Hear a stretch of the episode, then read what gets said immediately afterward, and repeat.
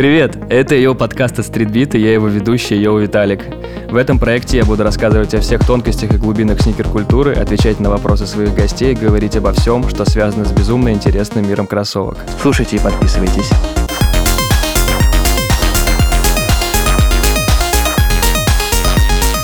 Шаланды полные кефали, в Одессу Костя привозил.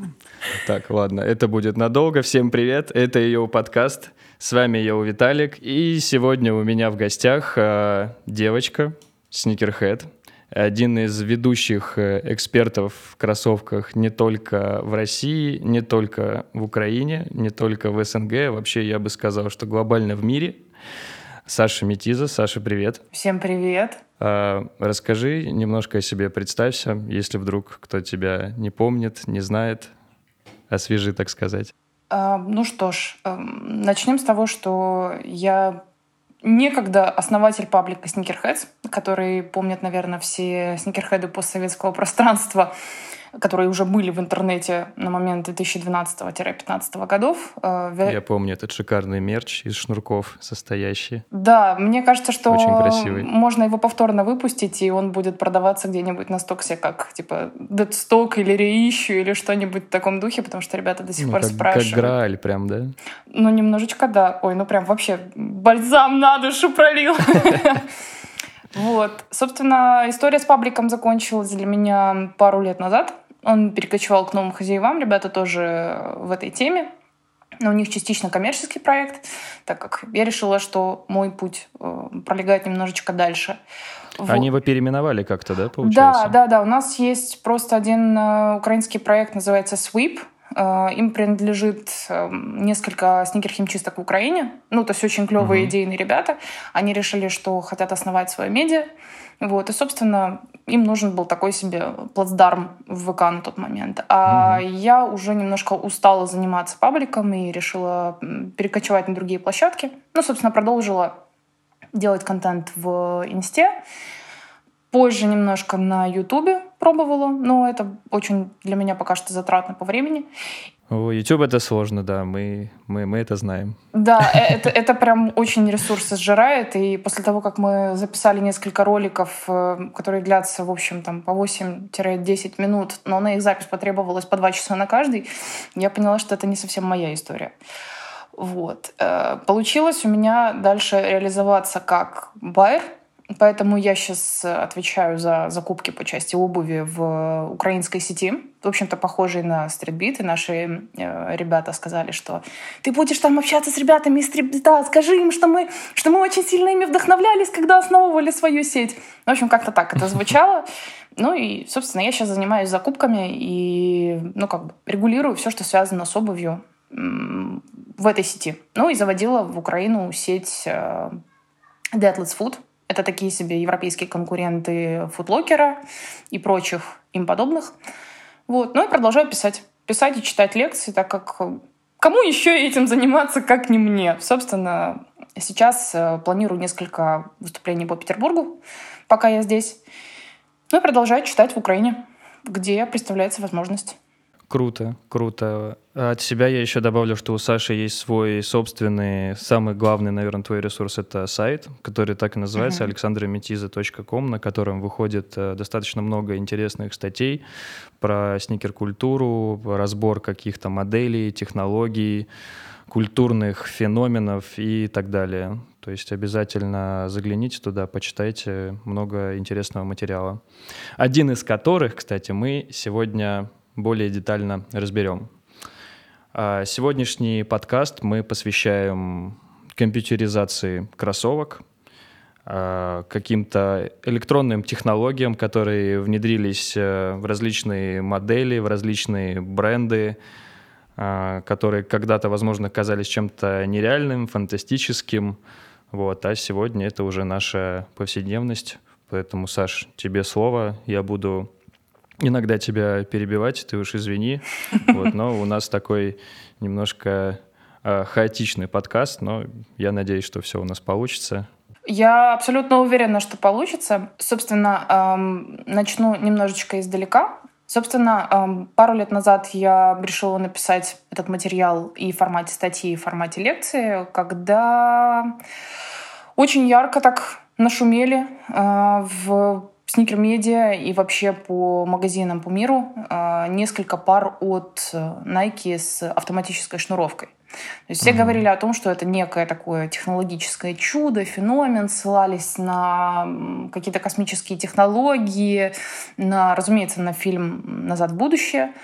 я решила немножечко подробнее копнуть этот вопрос, и оказалось, что Nike, конечно, молодцы, но они не единственные ребята, кто пытались внедрить какие-то компьютерные элементы в э, кроссовки. И все это началось в далеком-далеком 1984 году, когда не все из нас вообще знали о том, что существуют э, компьютеры в том формате, в котором мы знаем. Э, были некие загадочные ЭВМ, занимавшие примерно половину вашей квартиры, ну, если сегодняшними мерками смотреть. Ну, в 84-м уже не, не все так плохо было. Уже, в принципе, Apple Macintosh на тот момент э, выпустил, поэтому... Да, да, конечно. Но я имею в виду, что простые смертные на, на наших землях, э, скорее всего, не представляли угу. о том, что есть... Вернее, может быть, гипотетически представляли, что э, на неком мифическом Западе есть маленькие компьютеры, которые помещаются вполне себе на столе, вот. Но на тот момент, если мы говорим про постсоветское пространство, это были здоровенные какие-то вычислительные машины производственного формата. Вот. В общем, а ребята, собственно, с э, Adidas первыми начали прокладывать дорожку э, в мир компьютерных технологий для, ну, скажем так, сникер-инженеров. Вот. И это были знаменитые, которые сейчас издаются кроссовки Adidas Micropacer с таким себе очень примитивным ну, если рассматривать сегодня, с примитивным трекером, если можно это так назвать. В кроссовках, по сути, предусмотрен, если кто-то видел Micropacer, я надеюсь, что большая часть людей или сейчас загуглят, да, если что, если не знаете, как выглядят, выглядят кроссовки Micropacer, ставьте на стоп, э, обязательно посмотрите. Но я думаю, что кроссовки достаточно культовые, чтобы иметь представление, о чем мы сейчас э, разговариваем. Да, причем они культовые не, столь, не только потому, что в них был вживлен некий компьютерный элемент, они просто дико крутые по дизайну. Я считаю, что это роскошный пример футуризма без э, ну, без диких каких-то преувеличений. Ну, и они выглядят актуально даже сейчас. А ты носила, кстати, хоть раз микропейсеры? Так сложилось, что у меня есть фьючер-пейсеры. Это вариация угу. микропейсеров на бусте. Я очень хотела себе оригинальные микропейсеры, но если так посмотреть по рынку, даже переиздание в моем размере ну, скажем так, немножко цена кусается. Хотя вообще, конечно, хочется такую культовую вещь э, просто даже поставить на полку. Вот. И не, я не уверена, что у меня поднялась бы рука или в данном случае нога э, носить нечто подобное просто на улицу. Ну, может, не знаю, по каким-то поводам, чтобы пойти повыделываться. Мне они всегда нравились по дизайну, но никогда я их не считал удобными. Э, кстати, тогда, в 1984 году, э, Adidas, кстати, помимо микропейсеров, еще одну модель такую знаковую сделали. Это, правда, не компьютерная технология, эта модель была Los Angeles Trainer, к той самой... Олимпиаде. В Лос-Анджелесе, да. И, опять же, это казалось э, революцией, специальные штифты, которые могут регулировать жесткость амортизации, но, опять же, у меня было несколько пар Los Angeles Trainer ов исключительно с дизайнерской точки зрения. Это, ну, лично для меня неудобно. Даже если вот ты все вытаскиваешь, оно становится мягкое, это подошва. Вот. Но все равно 84 год, я считаю, там для Adidas и, в принципе, для массовой культуры один из ну, важнейших. Uh-huh. Сбылся год Джорджа Орвелла, из его одноименной книги. Да. А, деда, э, а господи, Apple выпустили еще соответствующую рекламу. Э, Macintosh, да. Угу. Э, я, кстати, когда мне кто-нибудь говорит о том, что, ой, ты знаешь, «Звездные войны» — достаточно примитивный фильм, дурацкие спецэффекты, говорю, ребята, а вы вообще помните, какой это год? Ну, просто любое открытие или какое-то какое изобретение нужно рассматривать в контексте времени. Там, в 80-е кто-то из вас вообще еще не родился, не то, что компьютерные технологии появились. Поэтому на тот момент это дикий прорыв в плане прогресса. Вот. И, собственно, Micropacer со своим этим, ну, таким маленьким, скромненьким трекером, которому даст фору любой браслет Xiaomi сегодняшний вообще в тысячу раз — это было очень круто. У меня такой трекер, как в микропейсерах, э, в Макдональдсе, в Хэппи Миле, помню, давали в начале нулевых, тоже такие шагомеры. Вот, э, я... Это было был предшественником майкропейсеров для меня. То есть я сначала игрушку эту заполучил, потом, о, оказывается, кроссовки еще есть такие.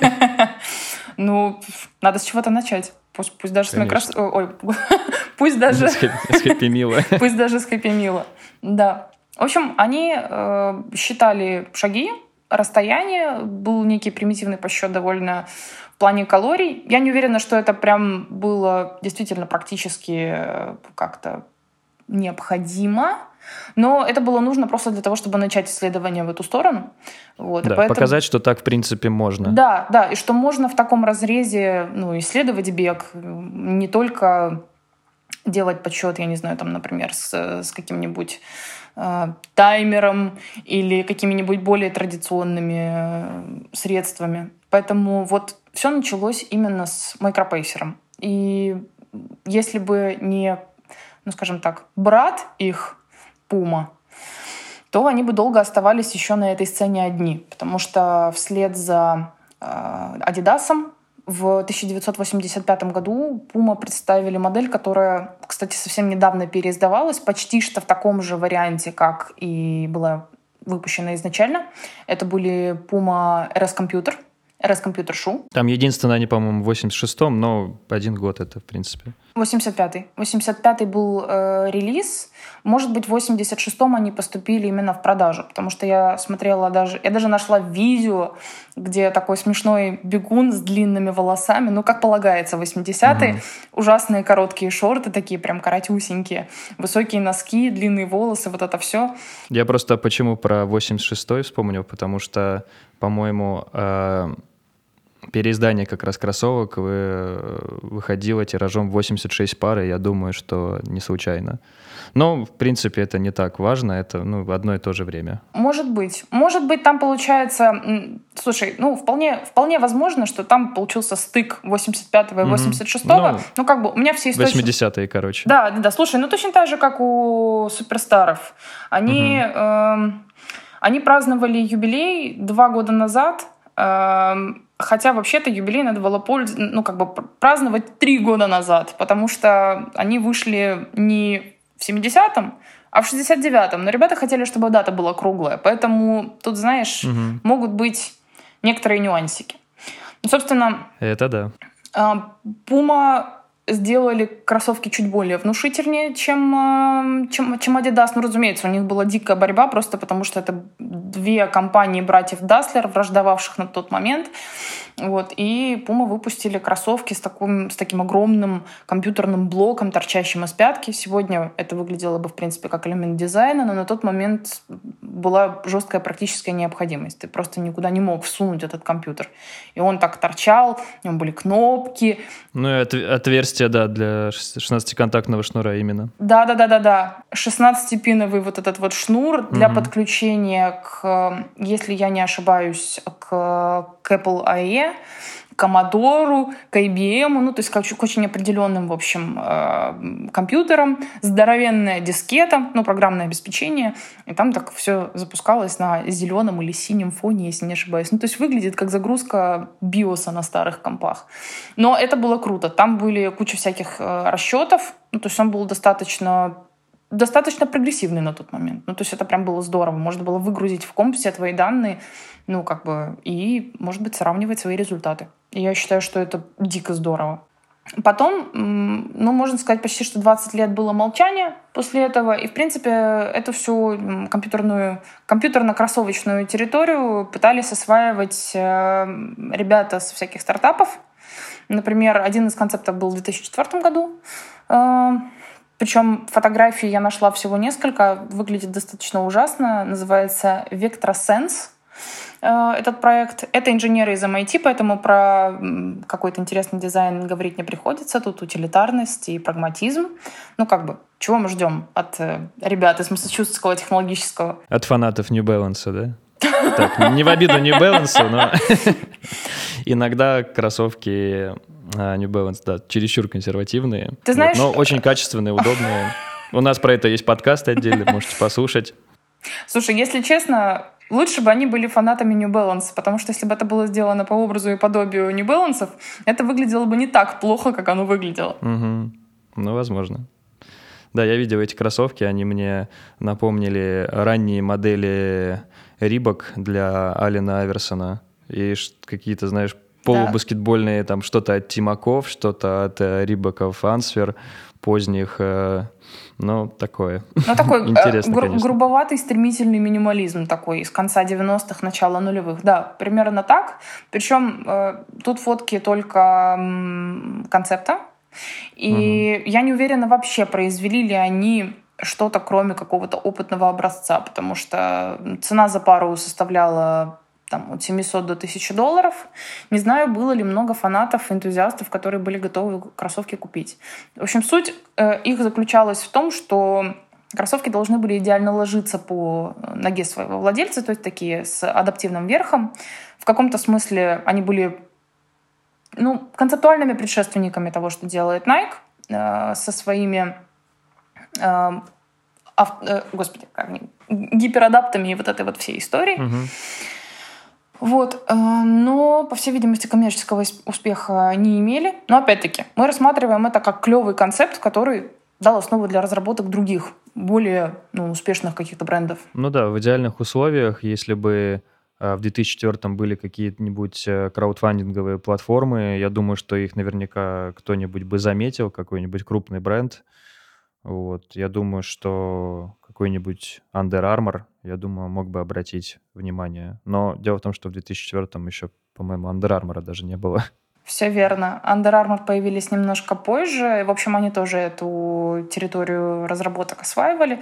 Ну да, если бы был краудфандинг э, в тот момент, ну, в том виде, в котором он есть, я думаю, что какие-нибудь ребята типа Гугла, которые славятся своей скупкой всех стартапов, которые только можно, я думаю, что они бы купили эту технологию. Вообще, кстати, интересно, что с ребятами произошло, потому что я искала какие-то ссылки, информацию, ничего не нашла. Вот. А, но вслед за ними молчание нарушили Adidas. Собственно, эм, ребята не предложили ничего отдельного там, с момента дебюта микропейсеров, но зато в 2005 и 2006 у них было две модели, э, называвшиеся Adidas One и Adidas One Basketball. Это были э, модели с, ну, скажем так, с э, регулируемой компьютерным образом амортизацией.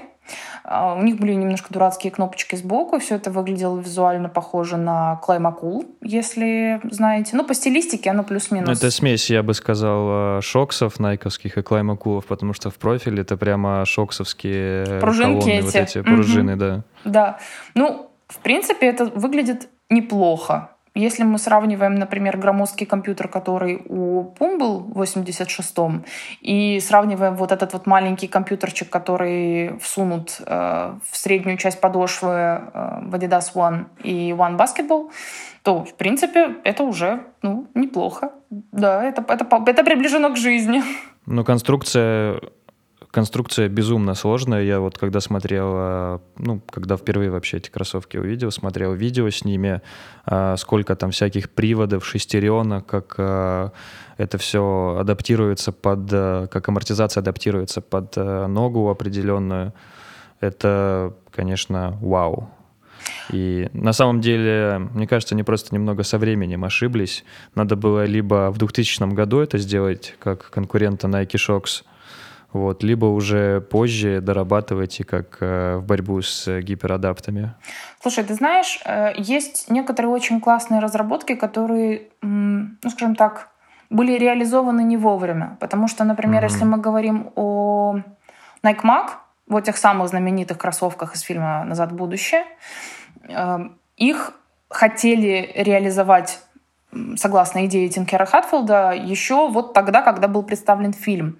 И дело было в том, что концепт был понятен, как это сделать было понятно, э, но вместить привод который будет выполнять функцию автошнуровки, в тот момент не было реально возможности. То есть он был слишком большим, и ты просто его не можешь поместить в кроссовки. То есть это было тогда невозможно, и нужно было реально подождать время, чтобы ну, реализовать задумку. Я думаю, что то же самое может происходить и с, э, и с вот этими вот Adidas One.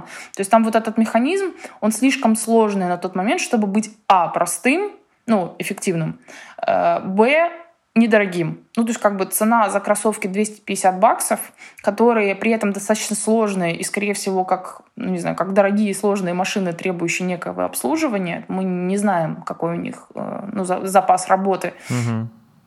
Сколько, сколько, да, как часто ТО надо делать, да, масло да, менять да, там, да, да? да, да, да. Типа купил клевую тачку, будь добр, плати за ее обслуживание. Не получится так, что типа ты купил в 2004 году кроссовки, которые даже от USB-шника не заряжаются нормально, и угу. они тебе будут служить, не знаю, там века. Нет, в тот момент это была пора экспериментов, поэтому спасибо Adidas за это. Ну, как бы это требовало доработки. Ну и да, 250 долларов в 2005 году это немножко другие 250 долларов, которые, ну вот практически это сейчас стоимость гиперадаптов, ну, по-моему, 300-350, да. там, в зависимости от модели. То есть это все-таки немножко другие тогда деньги были. В принципе, наверное, ближайшая вот у Nike модель по стоимости это были, ну, фомпозиты какие-нибудь. Или Шокса Винса Картера. Ну вот что-то хотя бы близко к 200 долларам. Да, но э, в Шоксах не было моторчика в подошве, поэтому извините. Но визуально, то есть с расстояния 10 метров, если смотришь на полку, думаешь... Ну да. Что-то, что-то похожее, да. Что-то похожее, вполне. Тут уже много от продавца зависело, то есть надо их снять с полочки, поднести, нажать на кнопочку, сказать, а вы видели? А вы видели? Ну да, то есть уже это не просто какая-то декоративная э, пимпочка сбоку, а что это на самом деле кнопки, регулирующие амортизацию, и вот это вот все. Ну как бы сложный продукт надо уметь продавать. Да, надо было какой-нибудь тоже, надо было, люблю вот э, рассуждать с точки зрения, надо, Диванный эксперт. Да, да, да. Да. Ну, какой-нибудь там продукт плейсмент красивый, да, там в какой-нибудь фильм, а, а, не знаю, в 2004-2005 что у нас из такого футуризма? Я робот выходил в эти годы. Ну, вот можно было дать Уиллу Смиту. Хотя тогда конверс подсуетились, тоже красиво. Ну, в общем... Ну, я думаю, это решалось деньгами. Вполне. Да, да. Ну, в общем, Adidas, если вы меня слышите, вы 16 лет назад не доработали. Я думаю, что они приняли к сведению и срочно что-нибудь с этим сделают. Верни, дайте фидбэк. Ну, я надеюсь, что кто-нибудь из Adidas все-таки нас услышит. Что было позже? Эм, как, как, какое там шоу? Что, что было дальше? Да. Я просто не фанат, но я помню, что формулировку.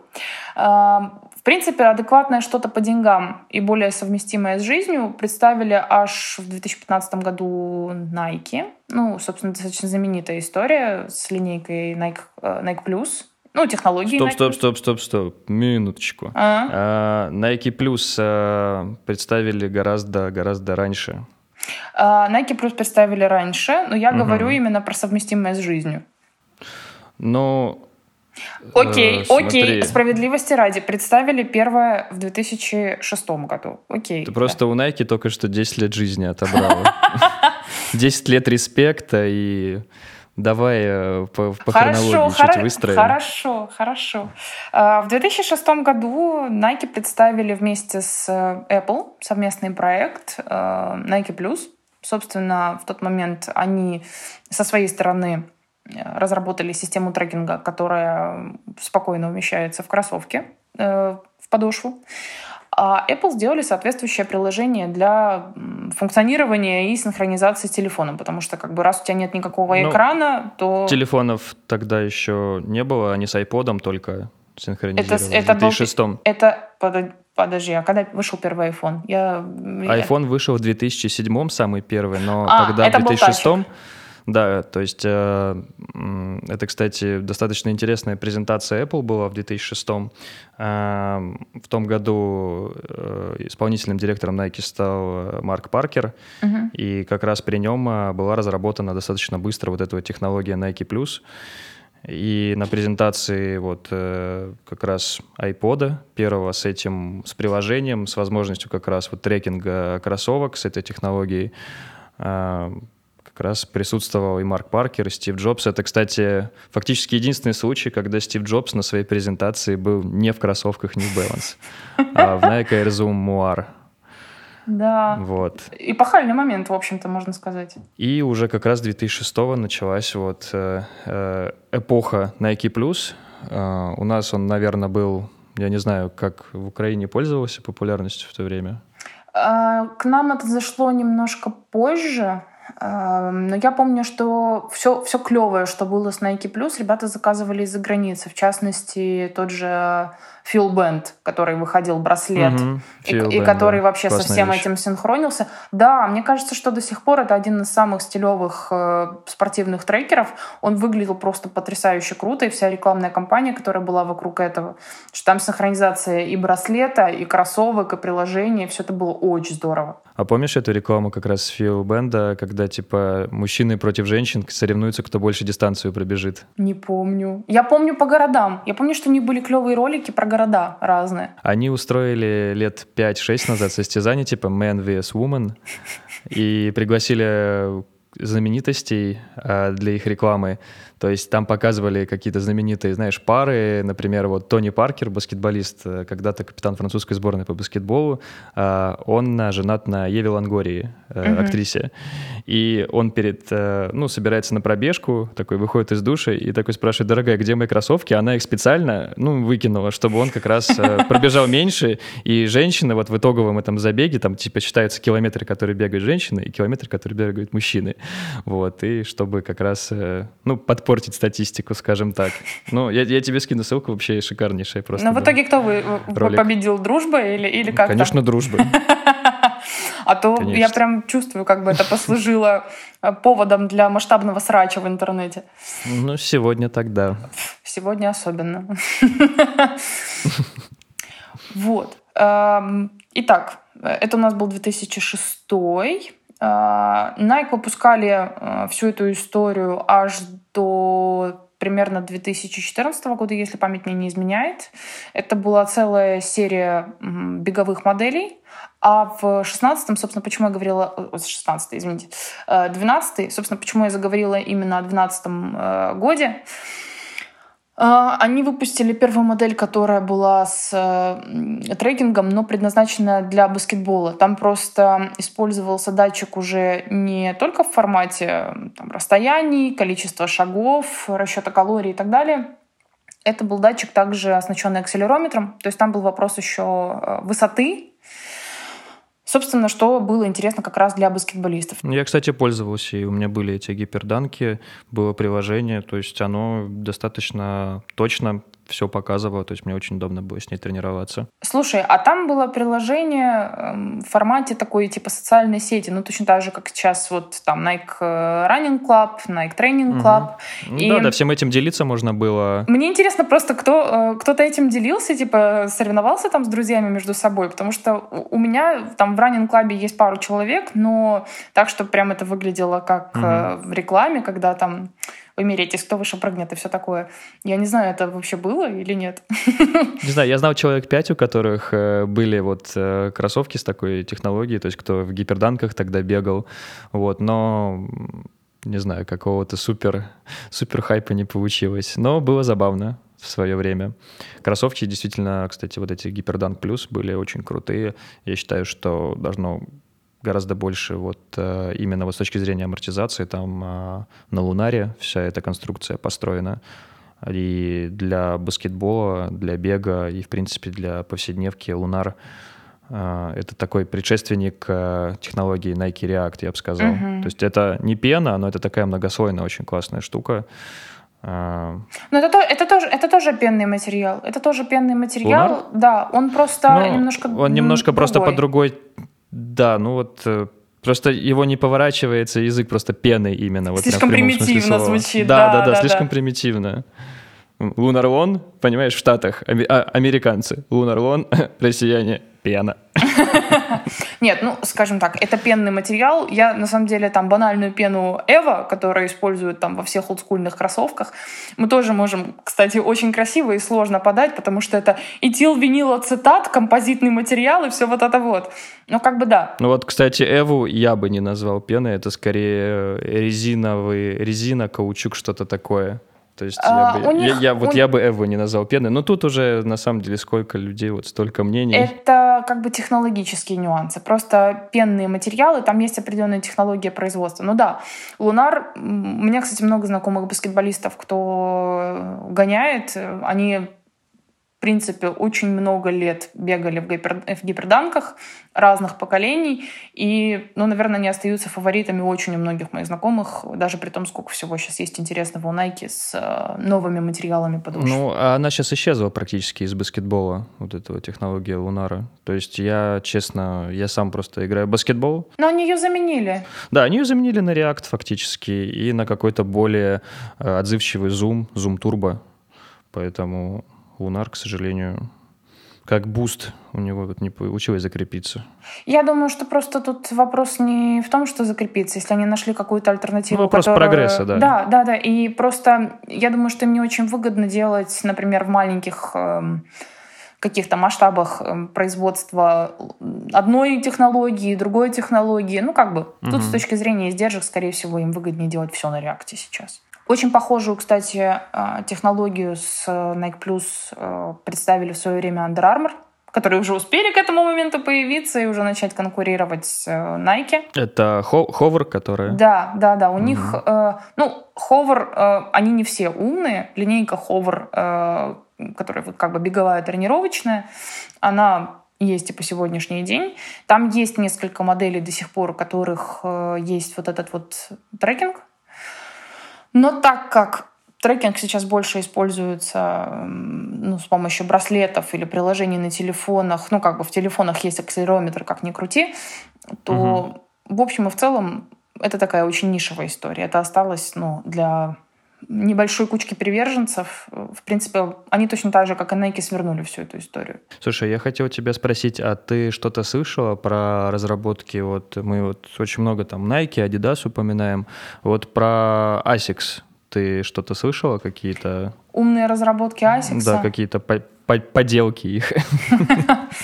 А, у них есть свои приложения, но все, что касается девайсов и каких-то программных элементов для кроссовок, честно, ничего не слышала. Пыталась выяснить, но мне кажется, что они в эту сторону не двигаются. Может, просто потому, что это очень дорогие разработки, и они лучше... Ну, как бы, может быть, у них приоритет, там, лучше вложиться в разработку новой подошвы, я не знаю, там, еще чего-то в таком духе. Я вообще э, слышал одну технологию, вот, которая вот чем-то напоминает. Э, это смесь вот этих э, Adidas One, uh-huh. которые подстраивают вот эта вот адаптивная амортизация их, и Nike Plus. Э, кроссовки называются Asics Everride, они пока только как концепт существуют, вот, но они использовали достаточно такую интересную технологию Orphet Track.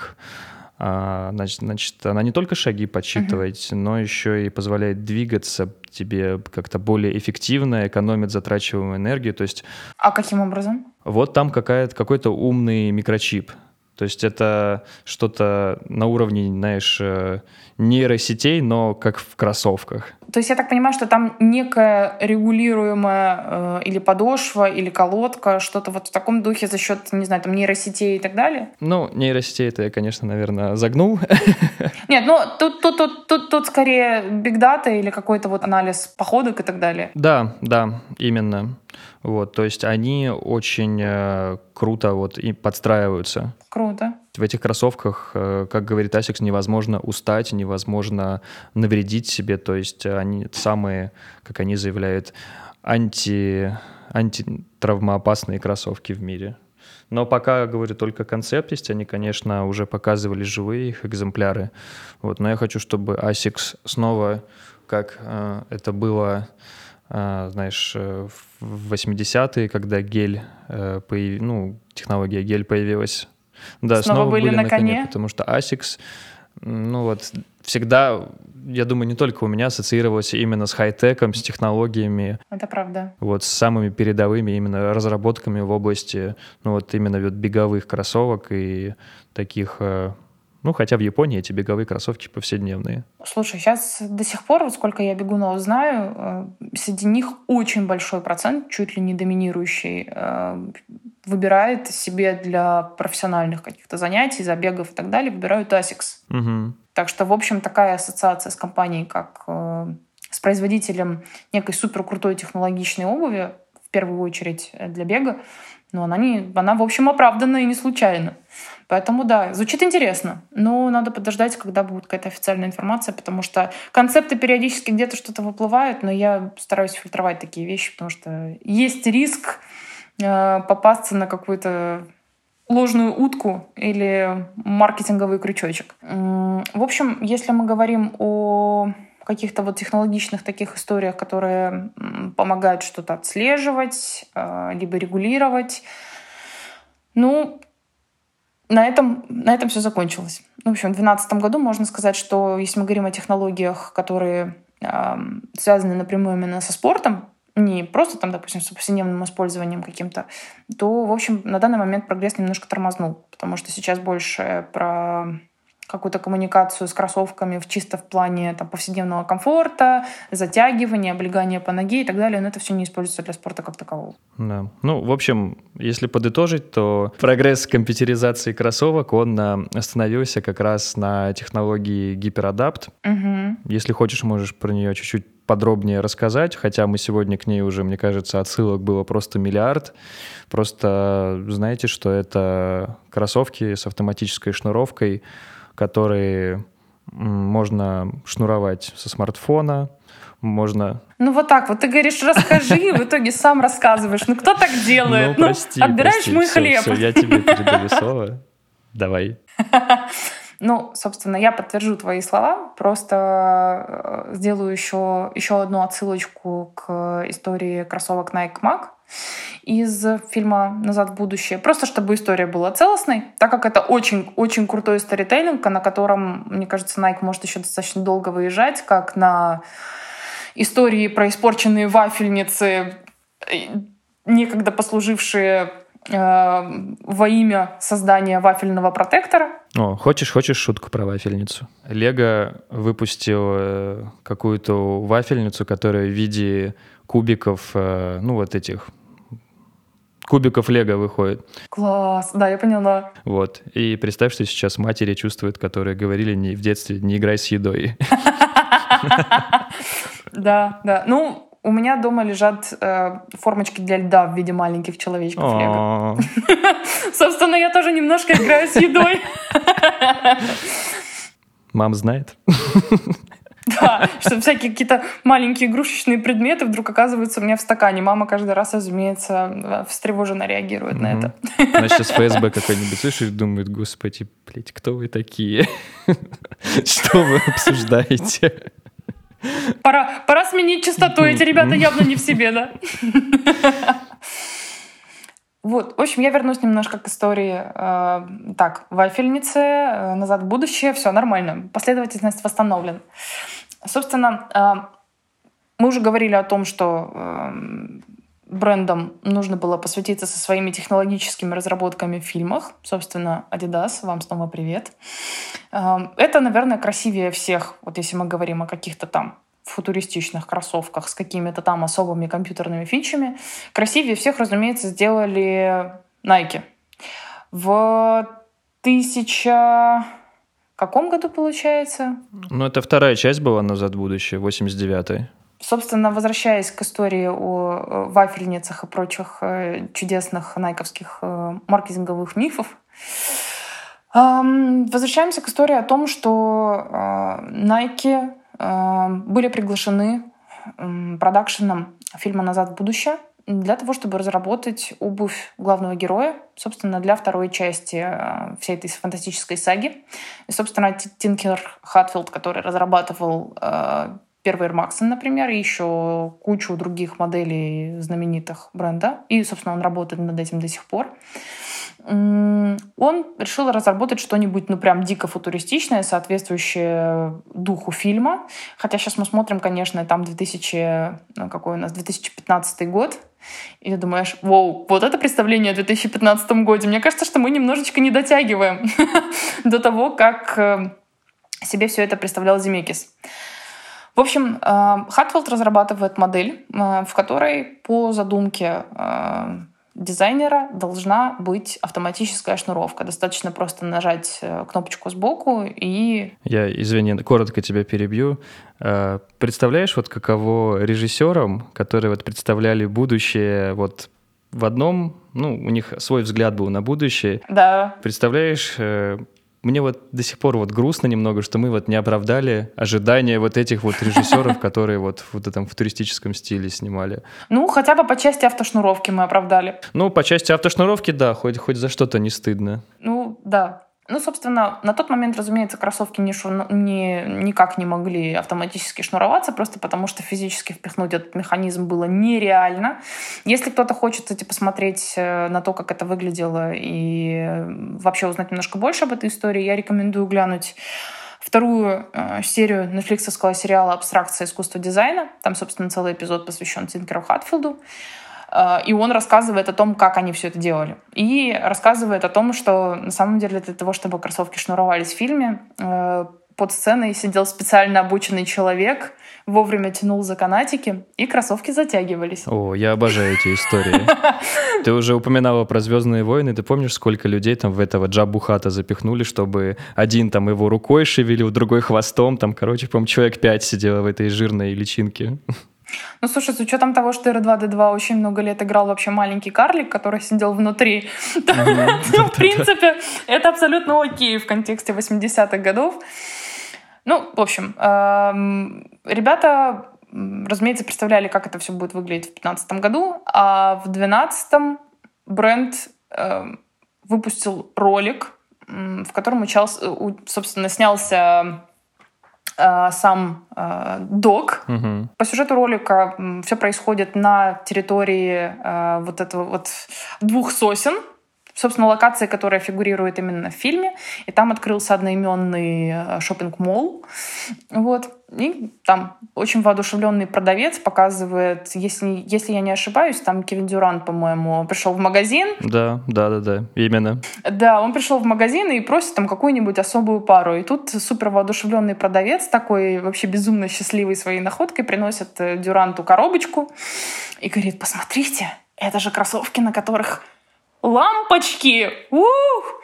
Вот, показывает эти кроссовки, зажигает лампочки, вот эти индикаторы сбоку. Но, разумеется, автошнуровка там не работает. То есть это надо вручную делать. Ну да, Дюран такой, how about power laces? Да, и Тинкер Хатфилд стоит за кассой и говорит, uh, no power laces till uh, 2015. Угу, да-да-да, именно.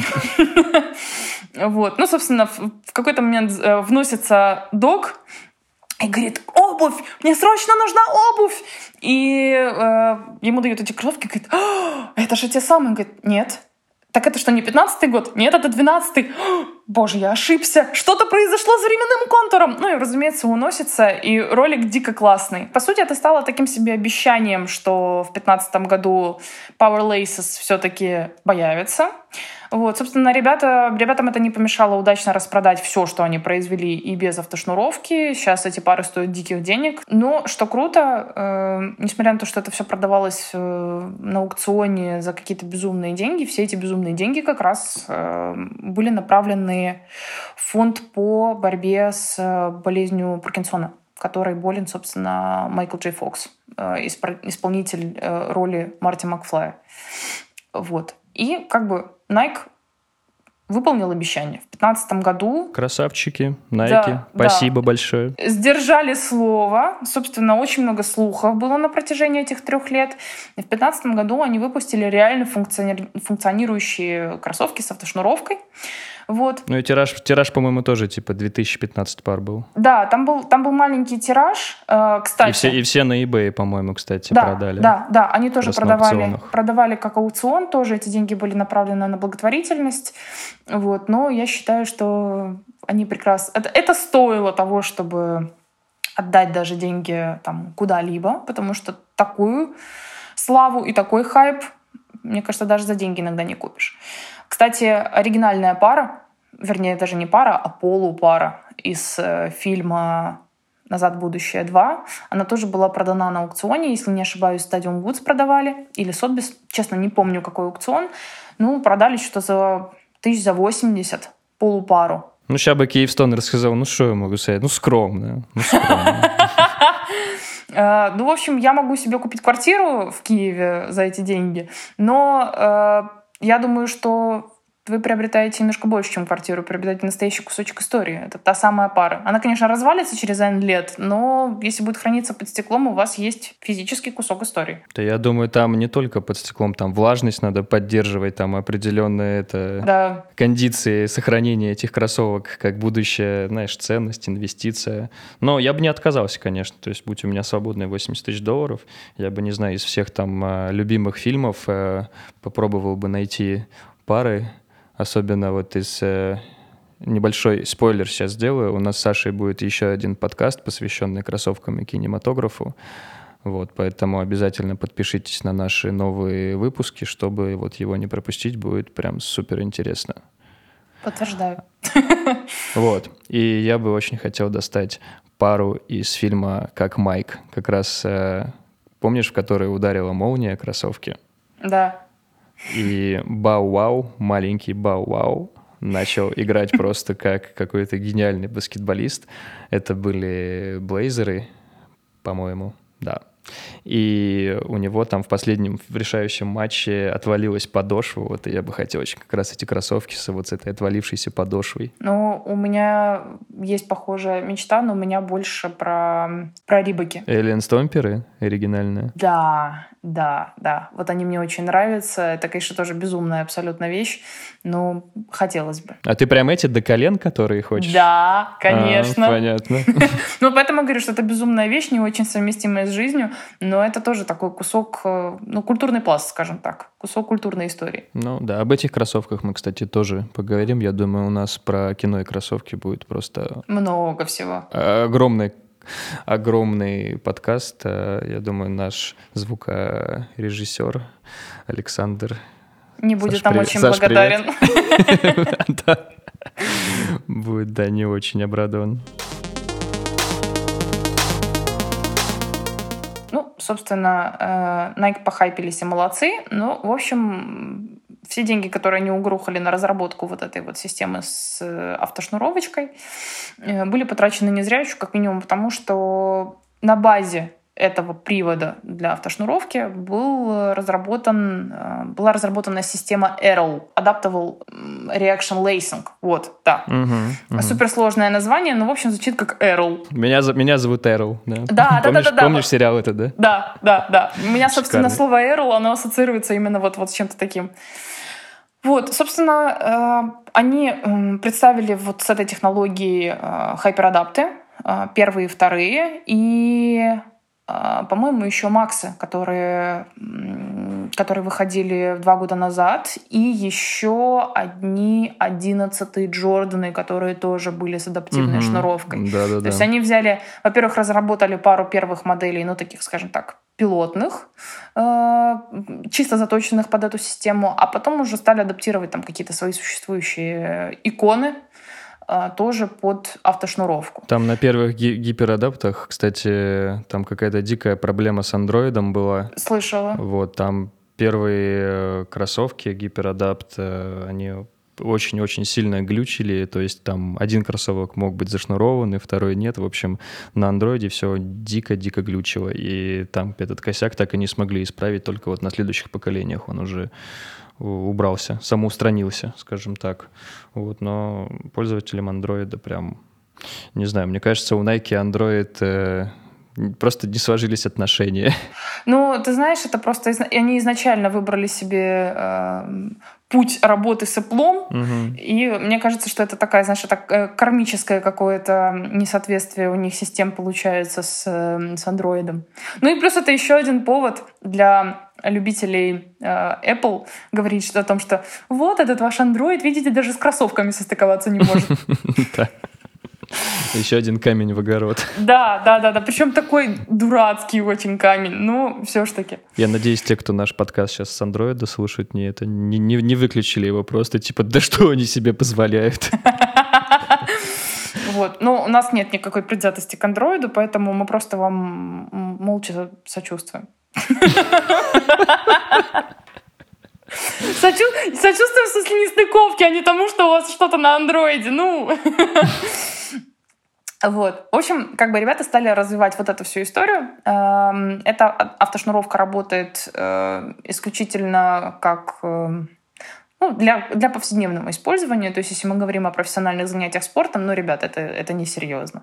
Вот. И еще там можно выставить цветовые индикаторы, и кроссовочки будут красиво светиться по бокам. Класс. Я не уверена, конечно, за что за это стоит отдавать 350 баксов, но все-таки такая опция существует. Поэтому, если в детстве вам когда-то не купили кроссовки с лампочками в подошве, вы теперь можете оторваться по полной программе и сказать маме, что вы не купили себе китайское говно, а купили себе крутые технологичные кроссовки.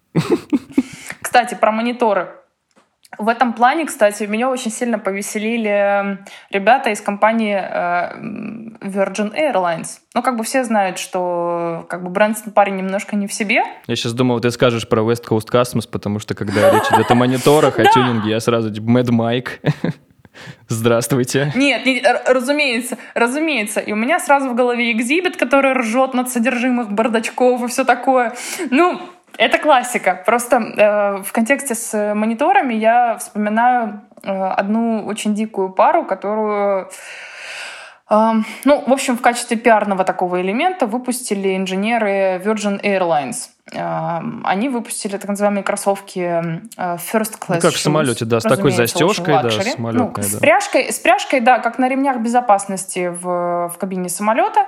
И э, вместо шнуровки, ну вот, вот в этой зоне был расположен маленький... Ни хрена себе маленький. Роскош. Честно сказать, это телевизор ну, то есть он позиционировался именно как телек. Там такое прям и, двухуровневый, э, да, такая вот В качестве прям... одного из э, Ой, да. элементов. Да. Ну, в общем, в 2016 году, я думаю, что был другой не могли впихнуть, вот. во-первых. Во-вторых, там вот в этой вот фиговенине, где был э, вставлен экранчик, там еще был Wi-Fi роутер. То есть кроссовки должны были еще раздавать интернет. И мне не очень понятно, зачем, но и откуда, в принципе, брался интернет, то есть я так понимаю, что там надо было сим-карту какую-то поставить или что-то в таком духе. Ну, хрен его знает, как это работает. Но ребята представили совершенно дикие какие-то кроссовки, такие они выглядят как огроменные футуристичные какие-то баскетбольные кроссовки с этим гигаремнем, скорее всего, неудобным. На те же стомперы, кстати, что-то, что есть от стомперов. Да, может быть, только простите меня за мой только субъективный... Стрёмные. Да, я хотела сказать простите за субъективизм, но некрасивые.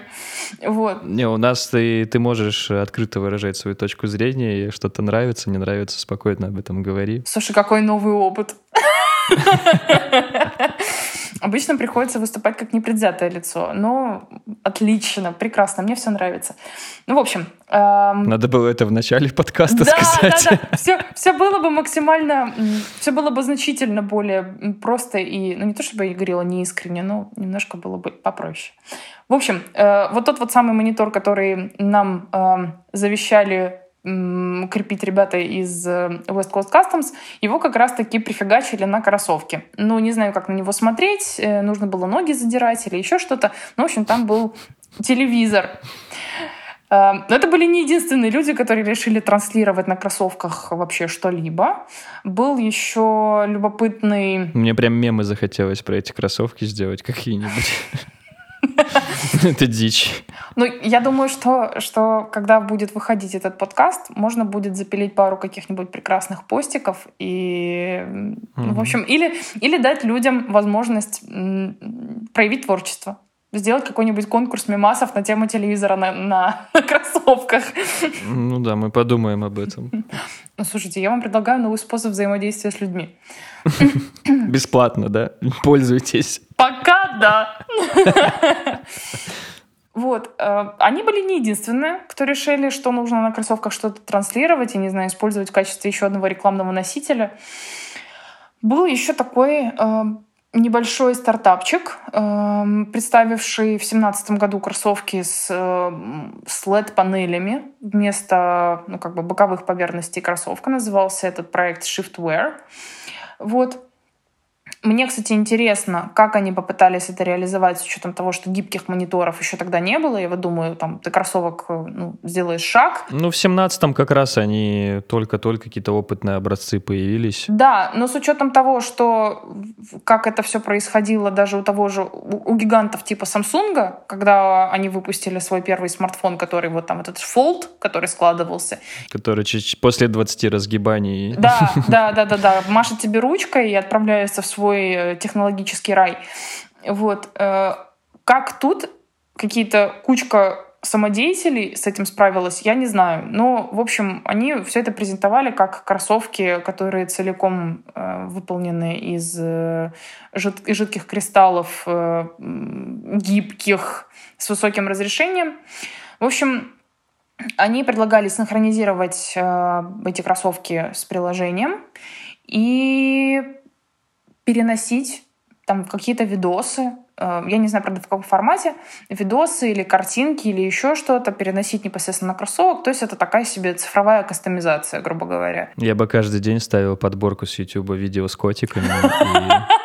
Слушай, ты бы радовал людей. Я был бы самым популярным человеком в мире, мне кажется человек, который несет добро. Ну, У него на кроссовках каждый раз новые котики. Ты представляешь вообще, как бы ты мелькал вообще во всех медиа, подборках, на NGAG, э, не знаю, там, на Reddit. Просто, просто реально стал бы легендой интернета.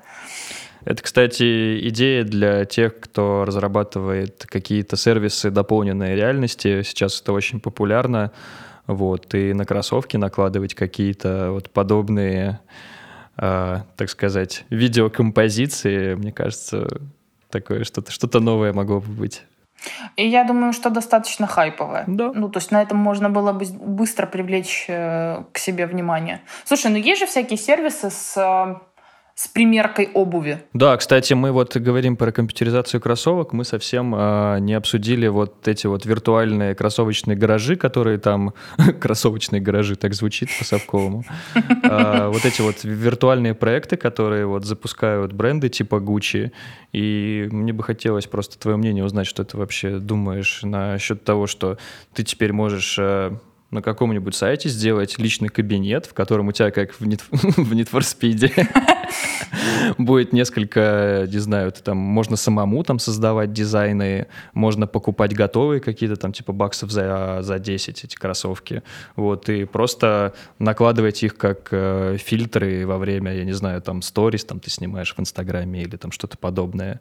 Вот твое, твое мнение на этот счет. Um, я тот человек, который по минималке используют вообще, в принципе, какие-либо фильтры, ну, кроме каких-нибудь, которые, ну, там, цветокор делают, еще что-то. Я немножко, ну, наверное, хотел сказать старообрядец.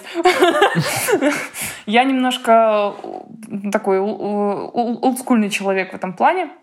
Но если мы говорим вообще про, про мир современных медиа, социалок и так далее, это клево. Это дополнительный инструмент, э, с учетом того, сколько всего происходит там в формате дополненной реальности. Мы все хорошо помним, что в Fortnite вообще происходил концерт, и не один. Ну, продавался виртуальный мерч с такими же скоростями, как и абсолютно реальный. Да, то есть это какой-то такой, ну, это шажочек в будущее.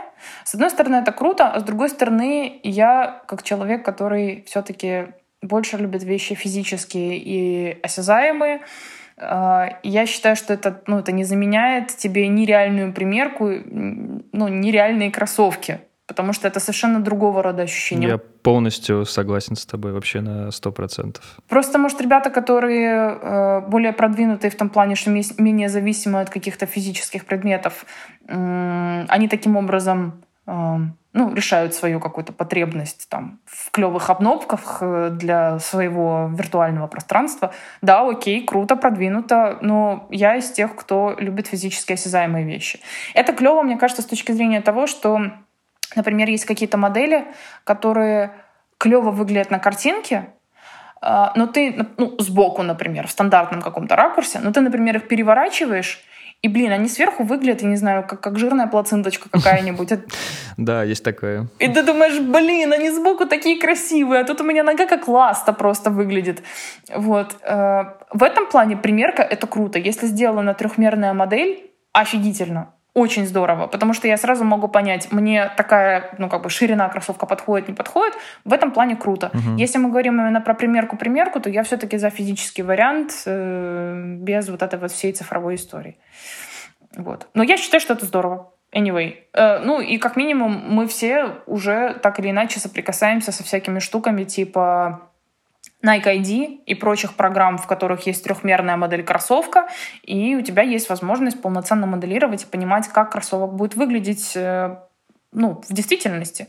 И это тоже очень здорово, потому что это тебе предоставляет возможность э, получить какой-то опыт, который физически получить ну, сложно. Так что это круто. Я, я с тобой э, еще раз скажу, что я с тобой на 200%, тогда было на 100, сейчас уже на 200% согласен, вот, потому что я тоже немножко такой олдскульный товарищ, потому что какие-то вот эти вот NFT-истории, онлайн, э, э, вот эти вот коллекции кроссовок в каком-то личном кабинете тоже, ну, пока что не для меня.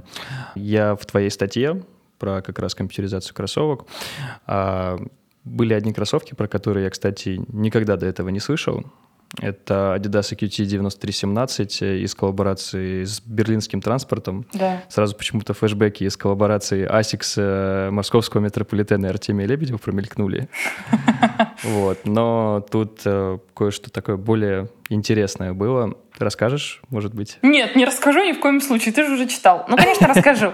А, Да, тут... э, Ну, приятнее из уст автора, понимаешь, слушать. Я как разумеется. краткое эссе, понимаешь, а ты со всей глубиной, э, рассказами. Может, тут в статье вообще не все было, может, ты там что-нибудь это для, лич- для личных рассказов приберегла. Для подкаста. О, для подкаста. Я теперь, я теперь буду так материалы готовить, чтобы типа оставлять немножко за кадром, а потом буду говорить, ребята, у меня там еще немножко осталось для подкаста, давайте запишемся. Вот. а, По поводу коллаба а, на базе Adidas EQT 9317, эм, это проект, разработанный совместно с эм, берлинской транспортной организацией БВГ. Они, собственно, отвечают за метро, за общественный транспорт, если не ошибаюсь, по-моему, даже за что-то из э, типа электричек или что-то в таком духе. Ну, в общем, они отвечают за городской транспорт. Ну, это, короче, как департамент транспорта. Это частники. А, частники? Да ладно. Да, да. В Германии просто частным компаниям предоставлена возможность осуществлять транспортные перевозки. Ну, то есть это гарантирует немножко больше, более высокое качество. И, в общем, в Берлине все с транспортом хорошо. Это могу на личном опыте подтвердить. Вот, собственно, э, ребята затеяли совместный проект, и они выпустили несколько э, пар э, упомянутой ранее модели. Там несколько моделей было, в смысле, или что? Несколько пар, в смысле немного пар, потому что там был ограниченный тираж. Сори, несколько. Но в статье, в стать- в статье я прочитал, что 500 их было. Да, да, несколько. Мгм. Нормально. Ну, несколько, в принципе. Ну, всего 500 пар. В общем, в масштабе 500 пар это не так уж много. Э, Это было 500 пар, э, выдержанных в расцветке, собственно, городских э, сидений городского транспорта. То есть там такая, такой характерный дурацкий абстрактный принт, который мы с вами наблюдаем в разных странах. Ну, зато его ни с чем не спутаешь. А что ты хотела? Чтобы делали из вот этой кожи коричневой, как у нас диваны вот в метро нет, нет. О боже, нет, нет, пожалуйста. А кончики шнурков из этой, из фанеры тоже коричневой. У, М. Вот это был бы ламповый релиз. Слушай, тоже, слушай, уже сколько в подкасте прозвучало идей, которые можно Бесплатных, продавать? Вообще, понимаешь? ребята, кто, кто, кто слушает, хватайте. Берите и делайте. Только потом ссылочку на нас поставьте, пожалуйста. Да, не забудьте, да, ссылочку. Комиссионные. Да. Подарки. В общем, э, Подарки. Не, ну подожди, слушай, это то, что не облагается налогами. Подарки не подлежат До налогообложению. трех тысяч рублей. Ты что, такие плохие кроссовки собралась сделать? Ну, нет, ну, мало ли, какие подарки могут быть. Короче, в общем, вот эти все 500 пар, они были оснащены э, NFC-чипом, в котором, собственно, был э, проездной, годовой проездной на транспорт, который обычно стоит 700 евро, хотя, собственно, пара стоила всего 180. Слушай, а это прям NFC был уже? Да, Это не, не просто проездной, потому что, блин, это тогда очень круто, потому что я нигде про NFC, кстати, не видел. Я думаю, что там просто именно вот сам а, проездной э, интегрировали ну, грубо говоря, его такую уменьшенную версию, чтобы она поместилась как раз вот в язычок, потому что... А в таком случае там, там не получится, тебе придется кроссовки прикладывать тогда к турникету. Mm.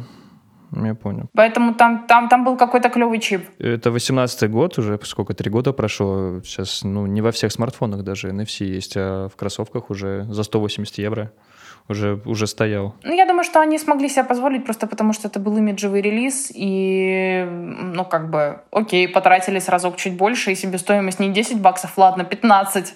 Ничего себе! Ничего себе, год бесплатно можно на метро кататься. Да, и мне причем интересно, ребята покупали потому, что пара клевая, ограниченный релиз, или потому, что можно нехило сэкономить на метро? Ну, я на сайте Оверкилла, кстати, прочитал, кто стоял в очереди, то есть там можно было встретить всех там от э, коллекционеров до просто каких-то, ну, расчетливых, бережливых людей, кто думает, блин, за, за год можно сэкономить там порядка там... Ну, 500 с лишним евро. Да, 500 евро, то есть это, ну, в принципе... Зарплатка. Да это где угодно, где это где угодно приличные деньги, поэтому у нас бы, не знаю, у нас бы бабки убивали просто в очереди за такими кроссовками. Ну, поэтому, слушай, даже интересно посмотреть на людей, которые в очереди стояли. Может, там бабули и были. Ну, такие, которые встают в 6 утра. Ну, там, там, там были пожилые, пожилые мужички такие, там были там 50-60, то есть, ну, Почему бы и нет? Ну, ты знаешь, как бабули, которые ты утром едешь на каком-нибудь транспорте, не знаю, там в университет, я помню, едешь утром, и ты думаешь, куда прутся все эти папки? У меня пара в 8 утра. Куда они уже собрались? Зачем так рано? Почему они заполоняют с собой весь транспорт? Ну, может быть, там что-то такое. И ты думала, а что у них в их тележках? А вот в их тележках Adidas и KT 9317. Ну, как вариант, да. В общем, слушай, если, если мы так долго общаемся, то мне кажется, это, это, это хороший финал. Да, давай, да, давай отпустим, да, давай отпустим э, звукорежиссера нашу и это продолжим просто. Ну, мы, у нас будет еще один подкаст в запасе, поэтому мы там сможем вспомнить и Coast Customs, и бабушек, и все остальное. Поэтому я думаю, что мы не заканчиваем диалог на этом. Вот этот трейлер сейчас был просто анонс. Ну что ж, да, интригующий. Так, на этой ноте, да, я предлагаю закончить. Э, Саш, спасибо тебе большое за интересный, увлекательный рассказ. Ты очень классный собеседник. Э, мы с тобой еще встретимся на следующем нашем подкасте, который завтра. Ну, да. Вот, выйдет он не завтра, выйдет он, наверное, чуть-чуть попозже, вот, но все равно не забудьте подписаться на новые выпуски. Вот, не забудьте написать нам отзывы, это очень-очень важно для всей нашей программы. Мы хотим развиваться. И очень мотивирует. Да, очень хотим становиться лучше, поэтому даже критика конструктивная всегда welcome. Вот. Еще раз спасибо. Это был его подкаст. Всем пока. Пока-пока.